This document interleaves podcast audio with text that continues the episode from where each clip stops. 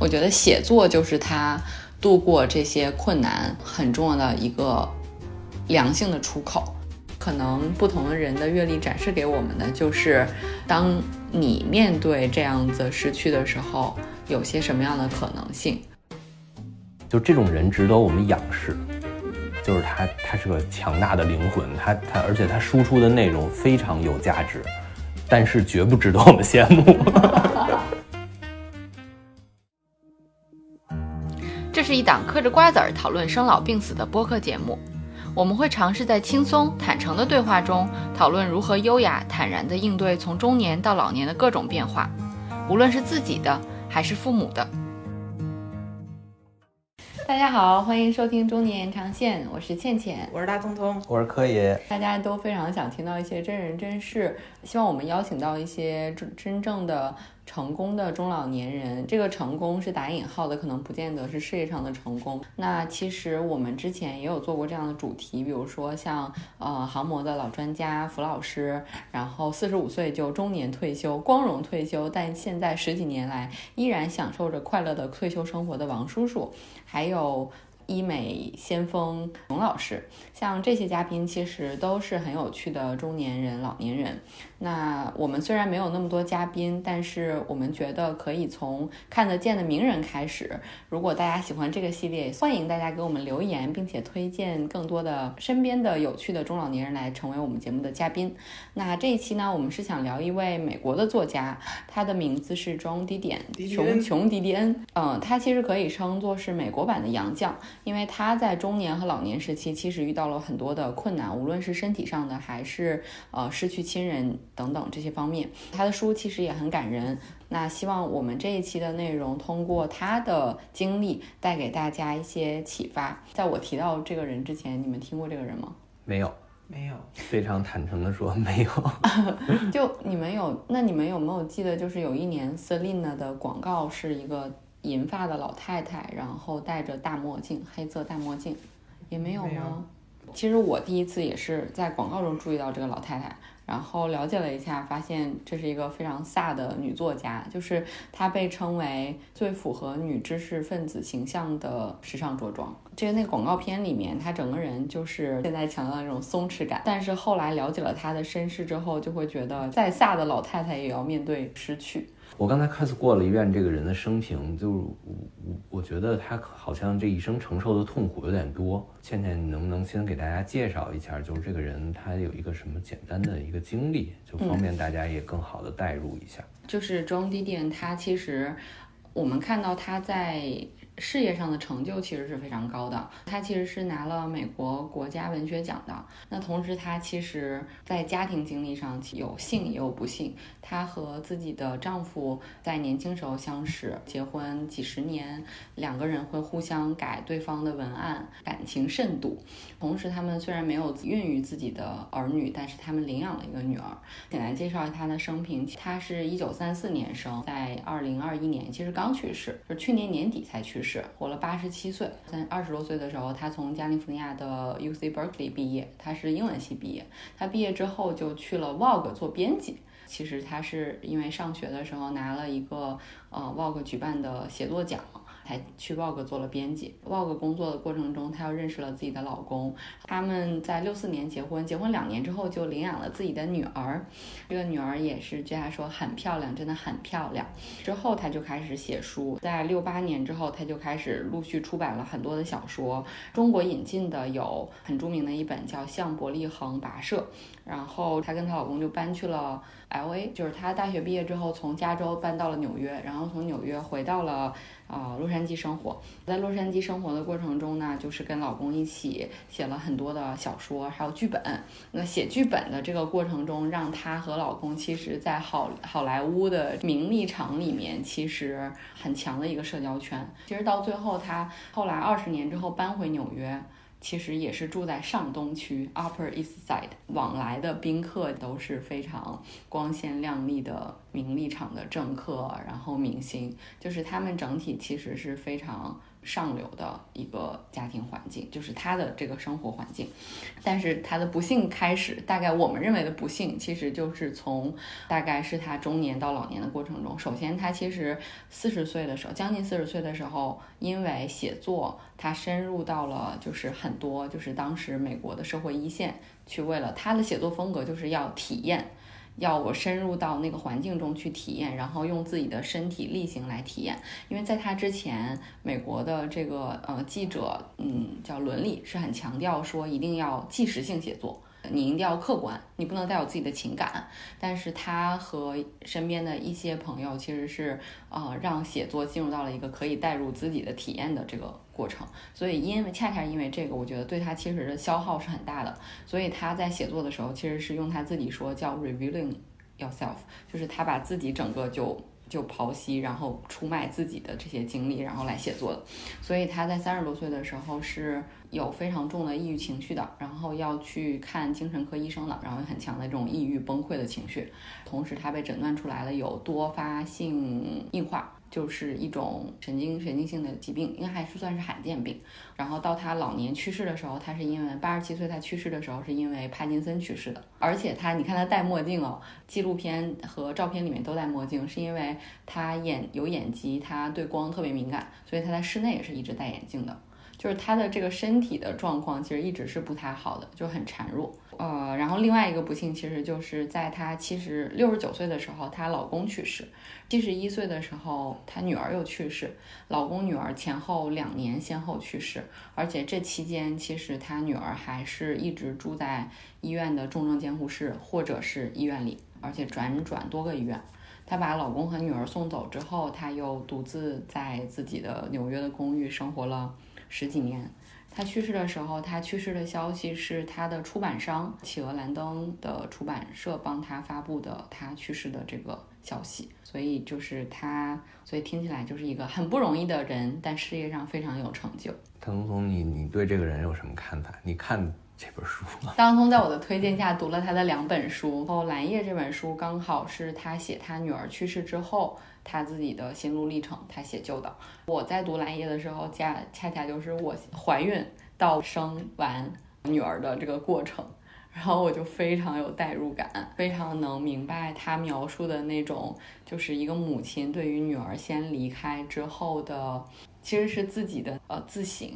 和审视自己作为母亲的不足。你读这本书的时候，你整个人就被让他说 就是你就会被那个悲伤笼罩。就是你如果问我对这个人有什么印象，我现在没有办法去评价，是因为我对这个人的整体没有足够的了解。但你如果说看完这两本书，因为一个是讲丧夫之痛，一个是讲丧女之痛，呃，我看到的是一个就是很坚强的人，他在面对就是人生末端的时候，他在面对双重打击的时候。他把他的真实感受是怎么通过书籍反映给读者？就是他痛，他也会告诉你我痛；他走不出来，他也会告诉你我走不出来。然后他可能也没有什么科学的办法，就是缓解自己的痛。但是他发现这个招儿有用的时候，他也会在书里写。我看这个，因为看的也是不是就是说消化的很很长时间有沉淀的消化啊。但是就是你如果问我现在我在想，他写这个经历的时候，呃，有跳跃，有反复。就是说，他把一个很真实的自己的这个过程呈现给大家了，所以我觉得至少这个人应该是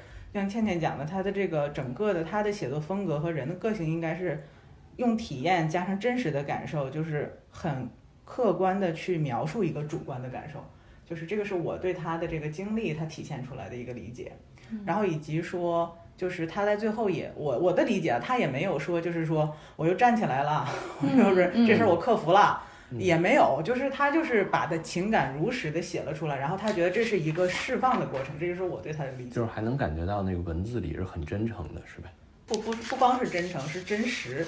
就是我我刚才过了一遍以后，其实我的第一印象，这这个就是一个被痛苦包围的人。嗯，就我觉得他生活中可能就是快乐的部分可能占比非常少。从年轻到老，这一生当中快乐可能跟他就没多的关系。印象和感觉当中，几个重要的事情，事业，嗯，对吗？嗯，就是他取得这么高的成就，不肯定不是一个对事情稀松平常，就是得过且过的人。那事业在他生命中占非常重要的一个一个东西。然后，而且他还从事纪实新闻记者，我天，嗯，每天虚构类写作，对每天要和一些怎么说呢，社会上比较黑暗的或者说能抓人眼球的东西要纠缠在一起。对，同时呢，他还倡导把自己的经历带入进去。那你说他他整个这个这个人的那个底色得多阴暗？对，就是他说他写作的一种方法，嗯就是他不会去计划什么，他就是拿起笔坐在书桌前，然后就 let it flow，就是让这个文字流出来，让他的这个情感流出来。嗯对，就我觉得你生孩子的时候看这书不好。但是就是他的这本书，就是《奇想之年》发表之后。立刻就是畅销，是因为很少有人这样子用自己的心路历程，完全的陪伴你去度过，把自己失去至亲之后整个的这个心路历程展现出来。他在书里面就写到，其实他发现，其实大家是嗯很难给予哀伤足够的时间的。就是经常我们面对身边的人失去了至亲之后，作为朋友，我们当然会觉得他很不容易，但是通常我们就会说你得翻篇儿啊，你得往下过呀，你日子得过呀，但你不见得会真正的经常陪着他说，咱们陪你缅怀一下这个故人吧，然后一天两天，或者你给缅怀的时间可能是中国还有什么几期，就是一期二期，那期过了，你可能就要翻篇儿了，只有在每年的那个时间，你才会把这件事情翻出来。但是她写《奇想之年》的时候，她就写到说，在我丈夫在她丈夫去世的之后的整整几乎一年的时间，她都是用过去的这一年我和他在做什么来记录时间的。然后直到她丈夫去世的那一天，整整一年的时候，她发现到这一天为止，我再去回溯去年的那一天就不存在了，就没有和他共同的回忆了。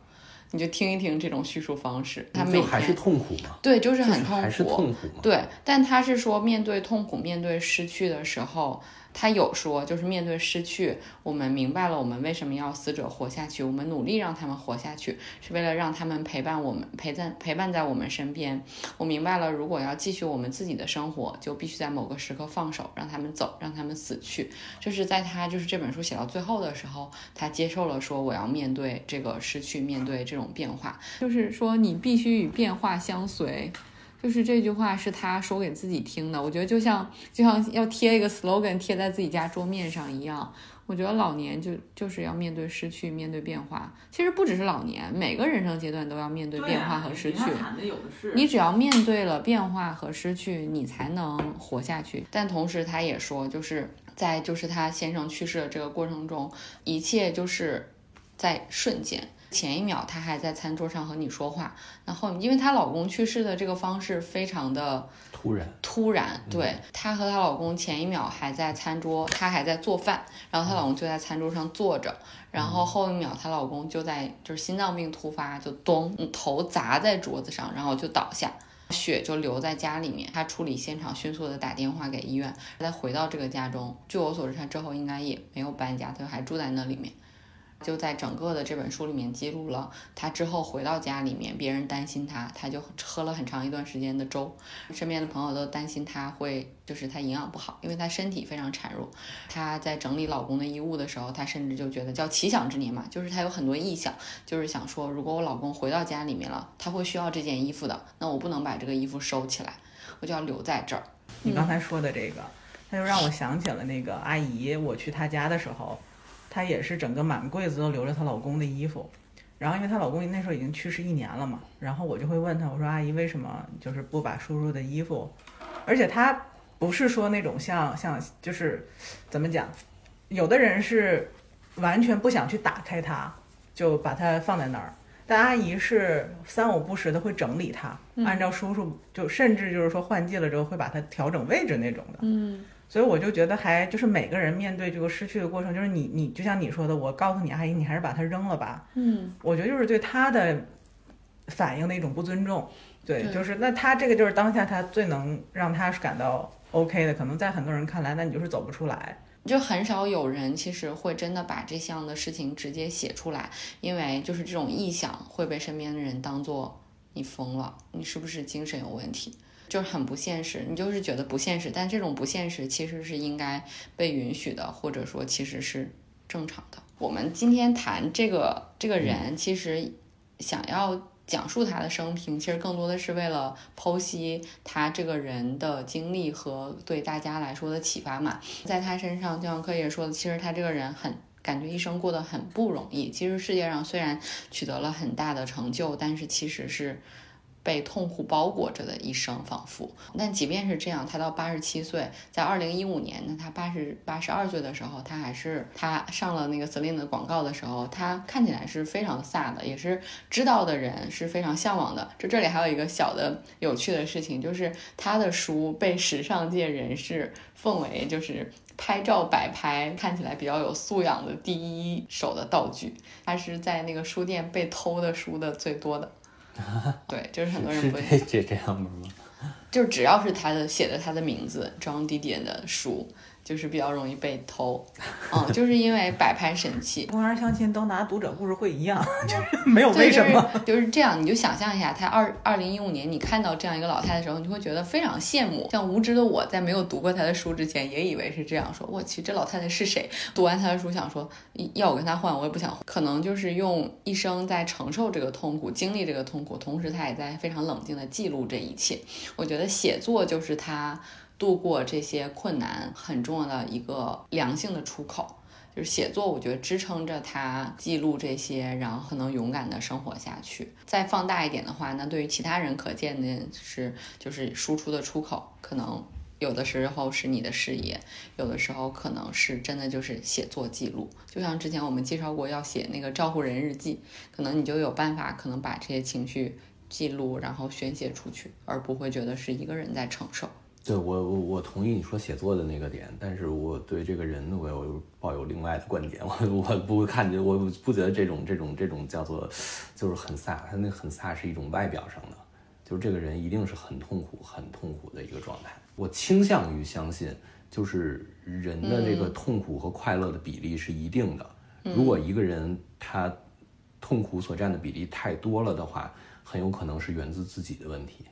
至少说，在在我刚才看到他写的这些文字的那个状态下，我觉得输出的内容这么负面，就是这么痛苦，带有这么多这个这个阴郁的这种成分的这么一个人，他会给自己身边的人带来同样的感受的。我觉得可能是因为她的那个有一个纪录片是是她老公的弟弟啊，还是他们的侄子呀？反正也是叫邓恩的，就她她老公姓邓恩，就是也是他们拍的纪录片，就看到她身边的朋友对她都是的描述，可能就很少有人说哦，他是一个就是你知道看有些纪录片啊，他是一个会给人能量的人，就像就我们之前燃情克里夫兰那个老太，你看。别人对他的评价，然后他是一个非常给人能量的人，他是一个提携后辈的人，就是对他的说法确实。没有这种，就大家的 comment 对他的这个呃，在影片里面出现的一些内容，可能要么就是回忆这个观察者观察他是怎么写作的，或者他是怎么样用自己的这个代入，然后来去生活的，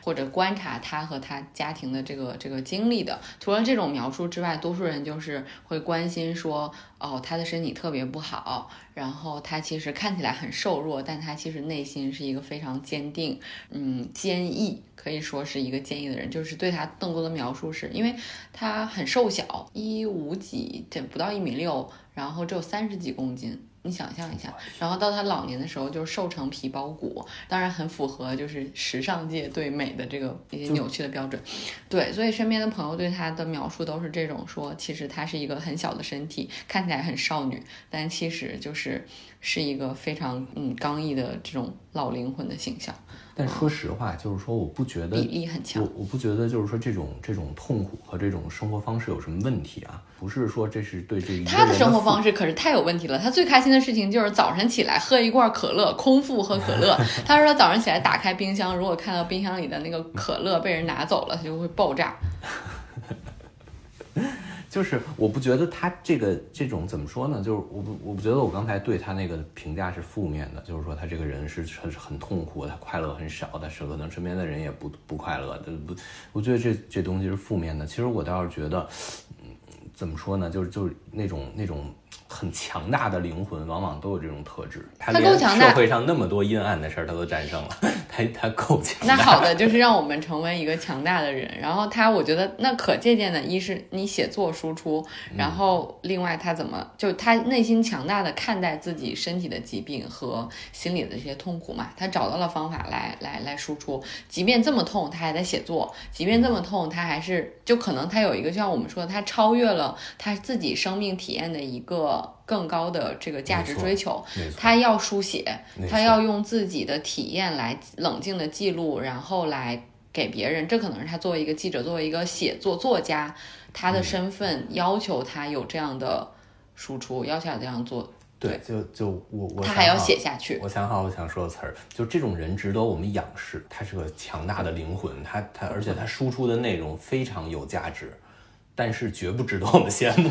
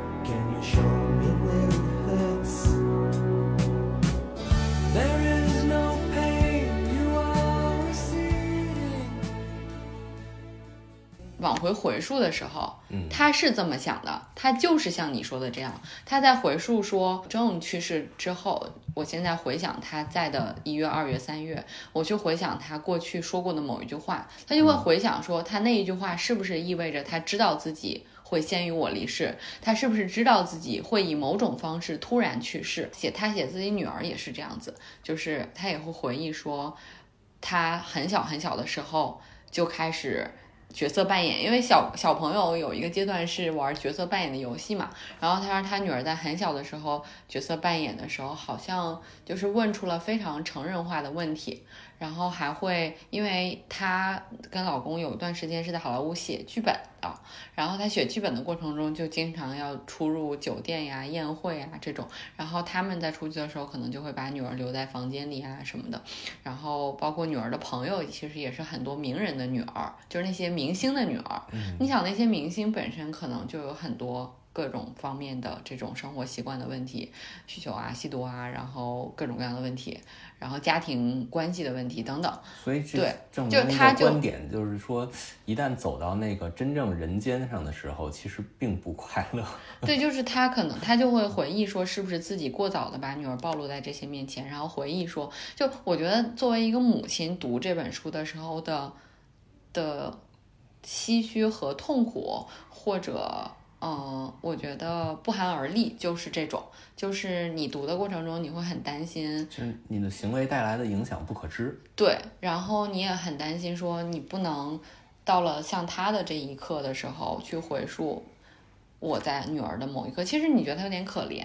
就是他在回忆自己的每一件事情，可能是不是这件事情做错了，是不是这件事情做错了？如果这个我能更改，是不是一切就会不一样？她其实是有很多这种很痛的自省的，包括她老公去世之后，她不断的、不断的反复在书里面写说，我如果在他从呃桌子上倒下的时候打幺二零打得更快一点，或者啊他们是打多少啊？幺幺九吗？那打幺二零估计确实来不及。就是他还想说，我打医院的急救电话，我们都因为这个不合时宜的笑被大家批评了。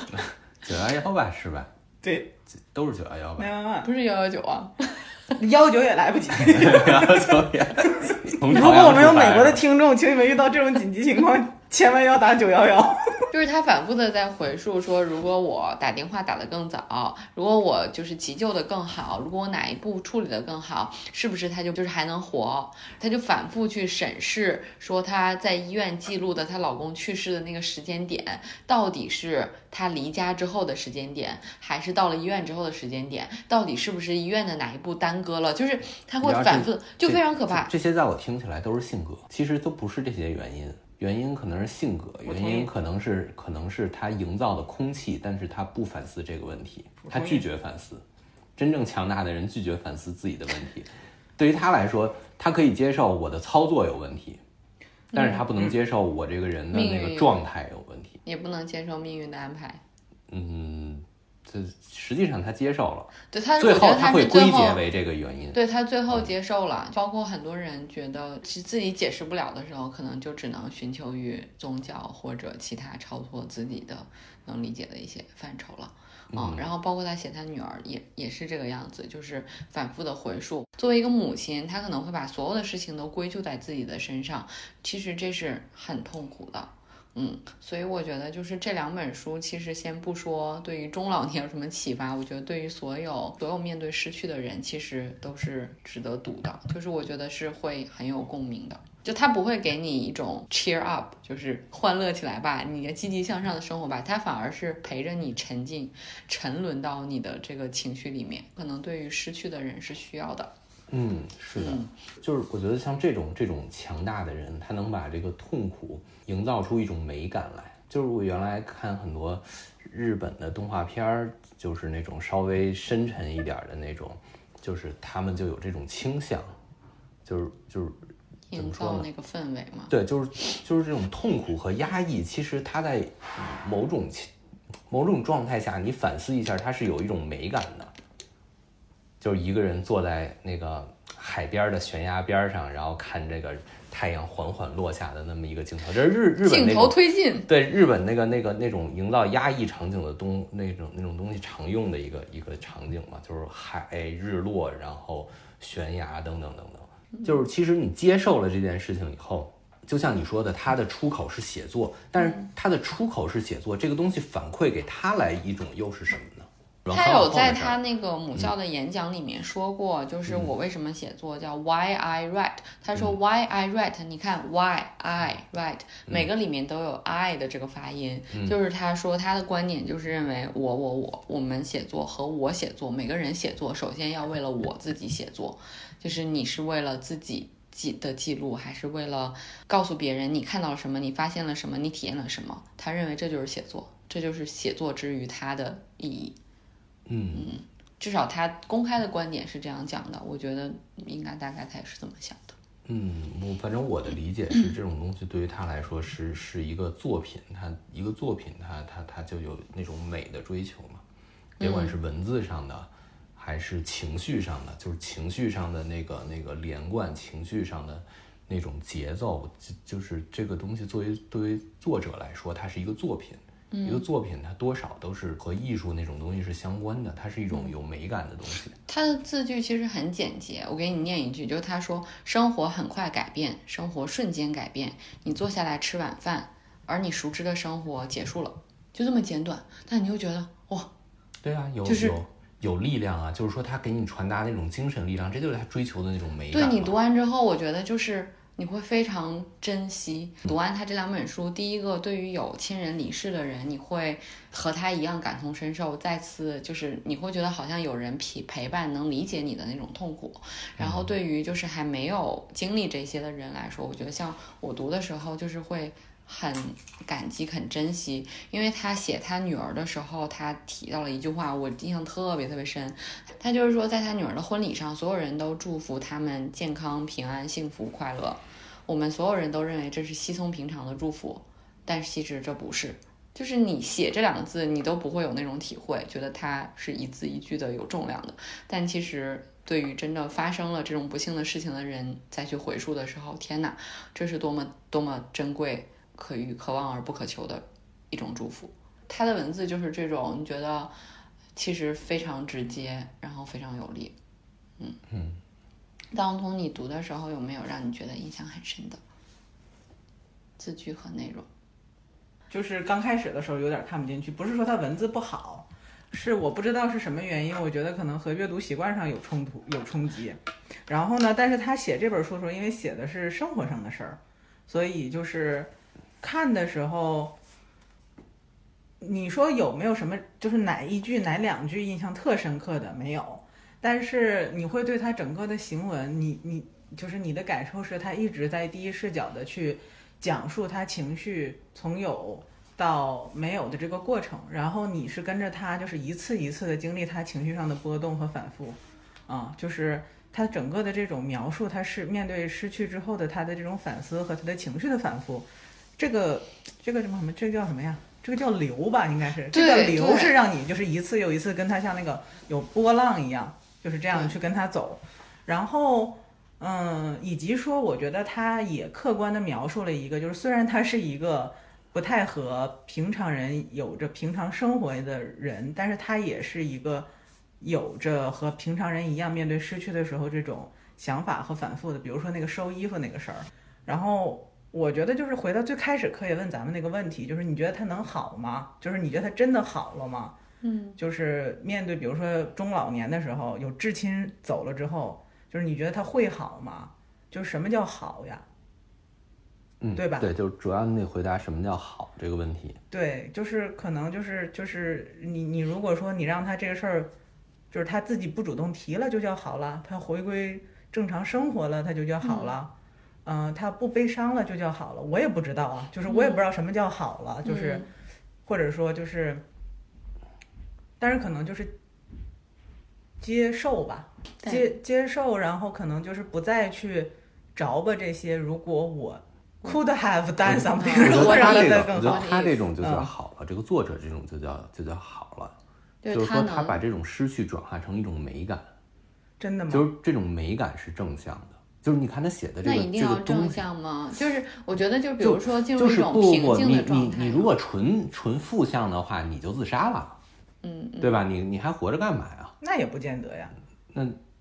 那你你就对你转转化成一种活下去的动力就行，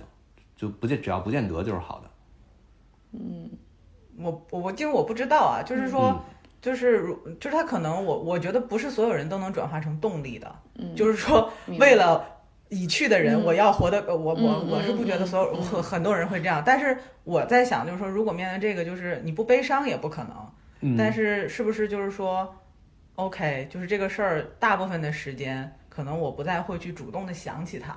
但是可能会有一些事需要的，时候，我也可以就平静的想起。就生活也允许我悲伤。但是我不能一直沉浸在里面，是不是就已经算很好了？我不知道，嗯就是说，嗯已经很好了。嗯，我觉得只要不自杀就是好。我觉得走到自杀那一步，可能也是需要很多的，就是因为我们经常强调说，对于一个健康的心理健康的人来说，他需要很多支点，就很多个支点，包括老年生活的这个健康也是需要很多个支点。很多人如果只有儿女、只有事业，然后只有健康，就是认为我这三个都满足，然后我我就是一个健康快乐的人，能够快乐地生活起来，就生活有奔头。但是如果说你看退休之后事业没了，然后呢儿女离家了。另外，这个如果夫妻关系好的，老公也去世了，或者老婆去世了，那你你生活的支点就完全没了，你可能就觉得我活着没有意思了，孤家寡人嘛，没有意思。但如果说就这些支点都断掉，包括你身边可能还会有亲人嘛，就是一个人其实和这个世界是有很多连接的。但如果这个连接都断掉了的话，对于一个人来说，可能才会真正走向，我觉得就是自杀，就整走向这个主动结束生命。但对于多数人来说，可能他不至于到那么那个程度，他只是可能说他消极的走向，就是比较快的进入到那个。嗯，生命的尾声，他活无可活，就这些，其实我觉得是走到那一步才会的。但是对于多数人来说，他不会那么剧烈的进入到那种状态，他只是说他的状态不好。但是我们认为说，我们包括我们做这个节目很长一段时间以来，就是希望说大家能够重新审视老年的各种可能性。就我觉得老年的好，就像我们这个可能接下来要发的那一期，就是那个银发时代的时候，就是协和的呃刘主任说的，就是老年的好。不见得是说你的身体要像年轻时候一样好，不见得说你每天都像年轻时候说，我期待明天又有新的收获，就是可能不是这样子的。我越来越觉得老年可能是从我们站在现在这个，就我们现在站在山腰上，我们看老年，可能我们不觉得老年是山顶，我们觉得老年是往下坡走。但对于人的一生来说，可能我们就是从童年到老年去爬坡，这个坡爬到顶就是老年。不是说老年就是你站到山顶是收获最多，但你从人生阅历的角度，失去也是一种生命阅历啊。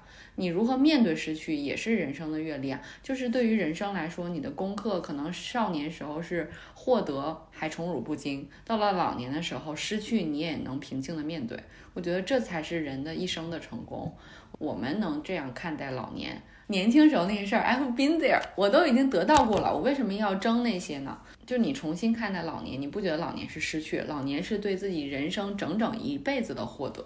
你可能就能更好的接受它。嗯，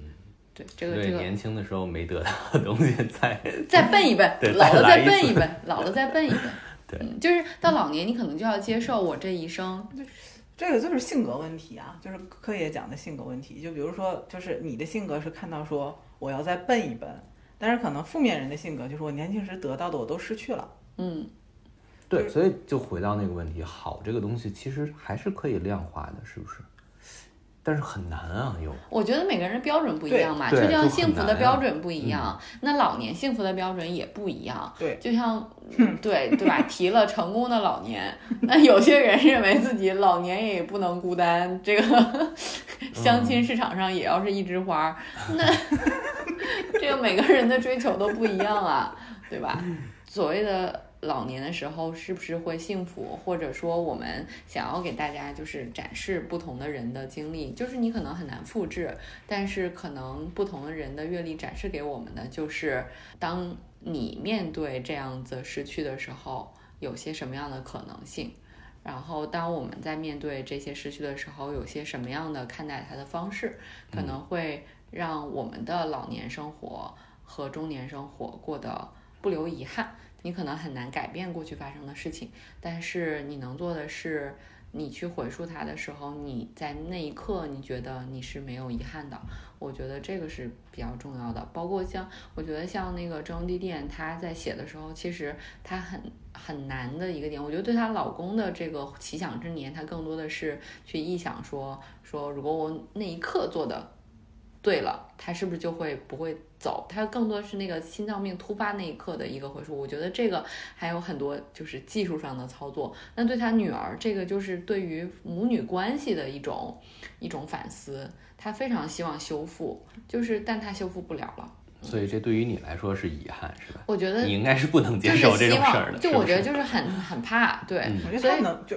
呸呸呸啊，就是他如果他他能接受，我最后我觉得肯定是能接受的，因为我觉得我可能会把自己放在第一位。我觉得我不能说这个就叫自私，我的信条就是不管发生什么，这个生命是要继续下去的。就给我的启发就是说，我能接受我做错了，我能接受我失败。嗯嗯，但是我读这本书的时候的体会是说，为人父母、为人子女的时候，如果你发现自己的关系有问题，早一些修复，不要等到他去世的时候，等到他在 ICU 的时候，你没办法和他对话的时候，你在那儿 what if，那是没有用的，你只能说，所以最终来说，你还是不接受他的这种不是你，你如果已经那样子的话，你要继续生活下去，你只能接受。你是为了自己的生存来接受自己的错误。嗯但是我觉得从可借鉴的角度来看的话，就是读这两本书是说，尤其是他女儿这本书是说，你的孩子是有独立人格的，然后你如果要尝试着更多的去了解他，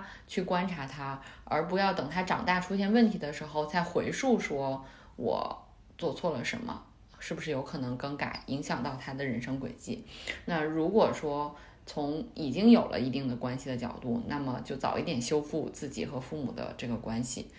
嗯，我觉得去把这些结儿解开，不要到大家都进入到这个老年或者去世的时候去遗憾，就是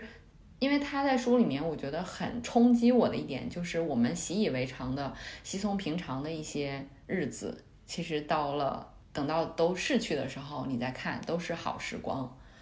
但是你在当下的时候，你都就像你说的，你说你觉得，呃，这一家人就是生活在这个中迪点身边，她老公和孩子可能是很有压力的，对吧？可能是嗯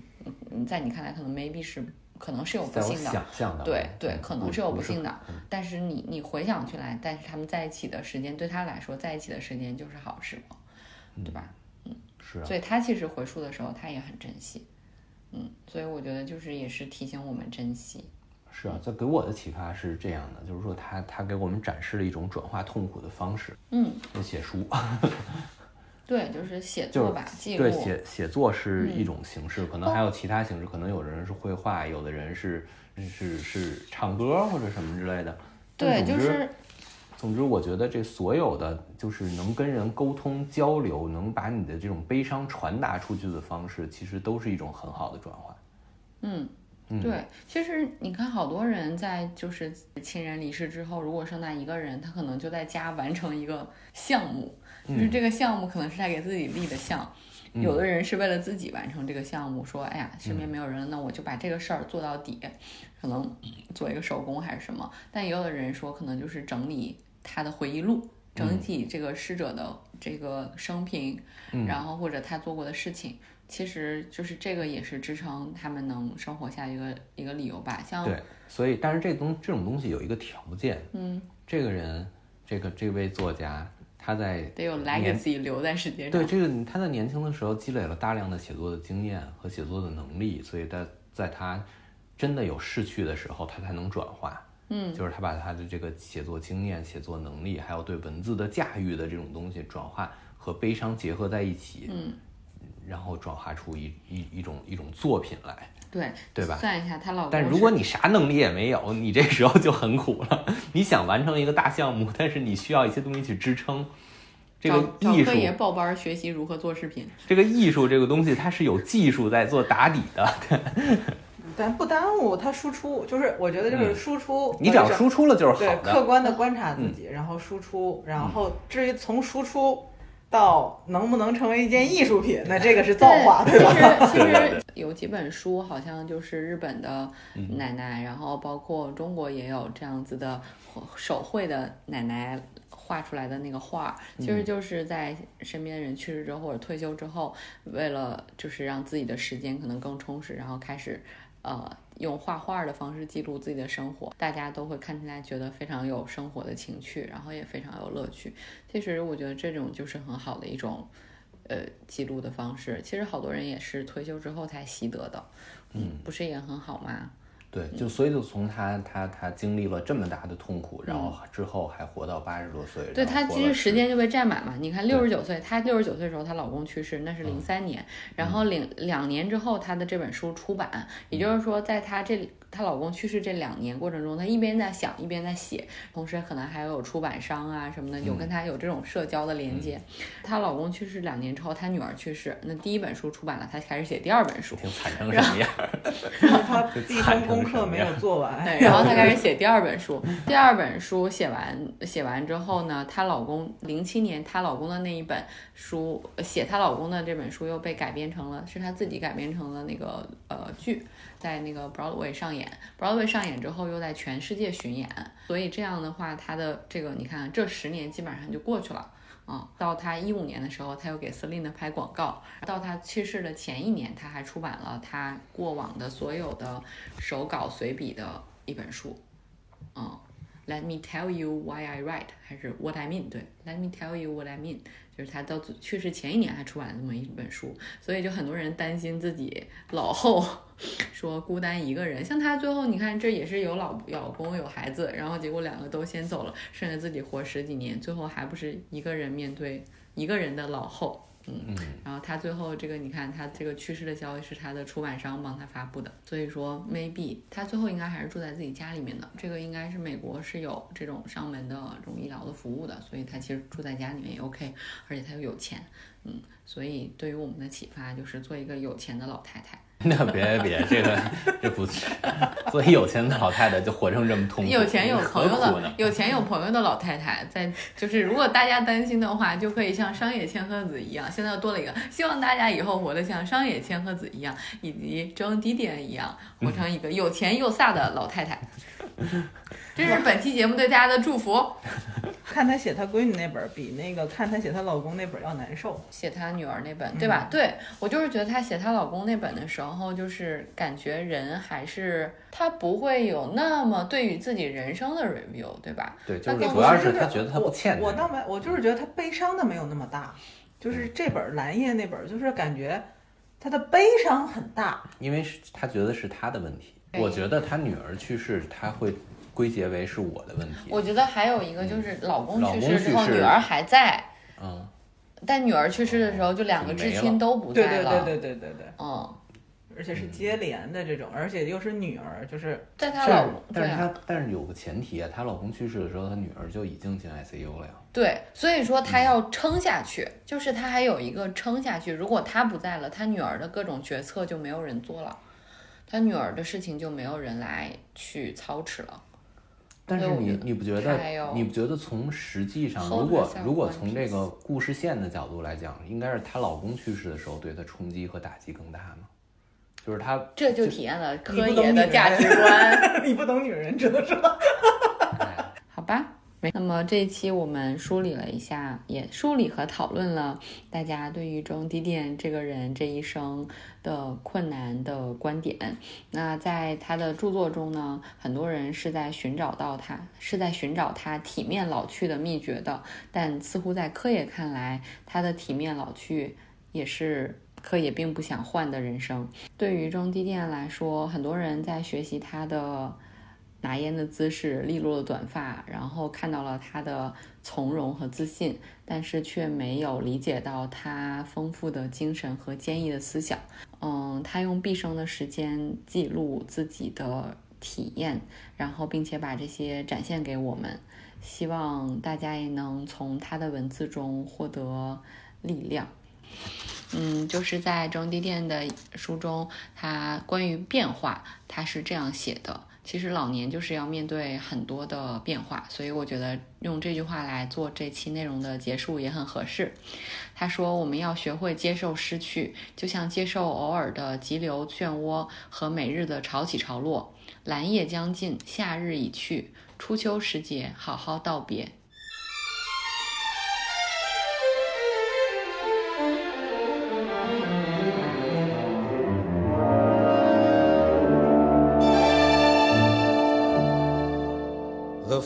Falling leaves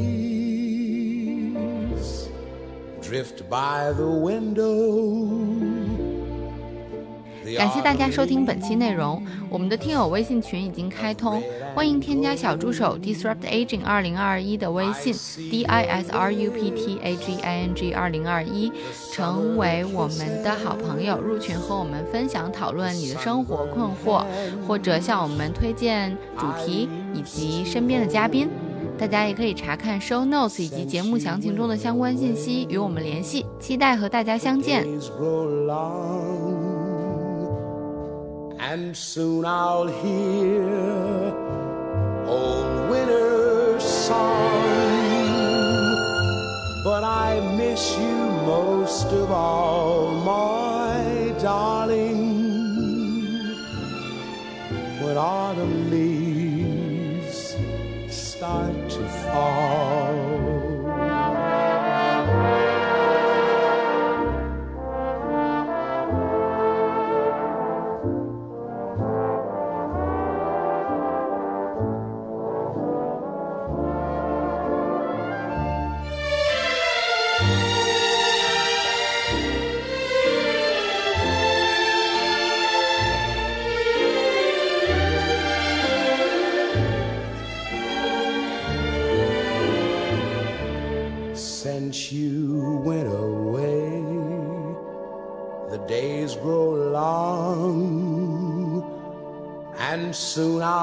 He.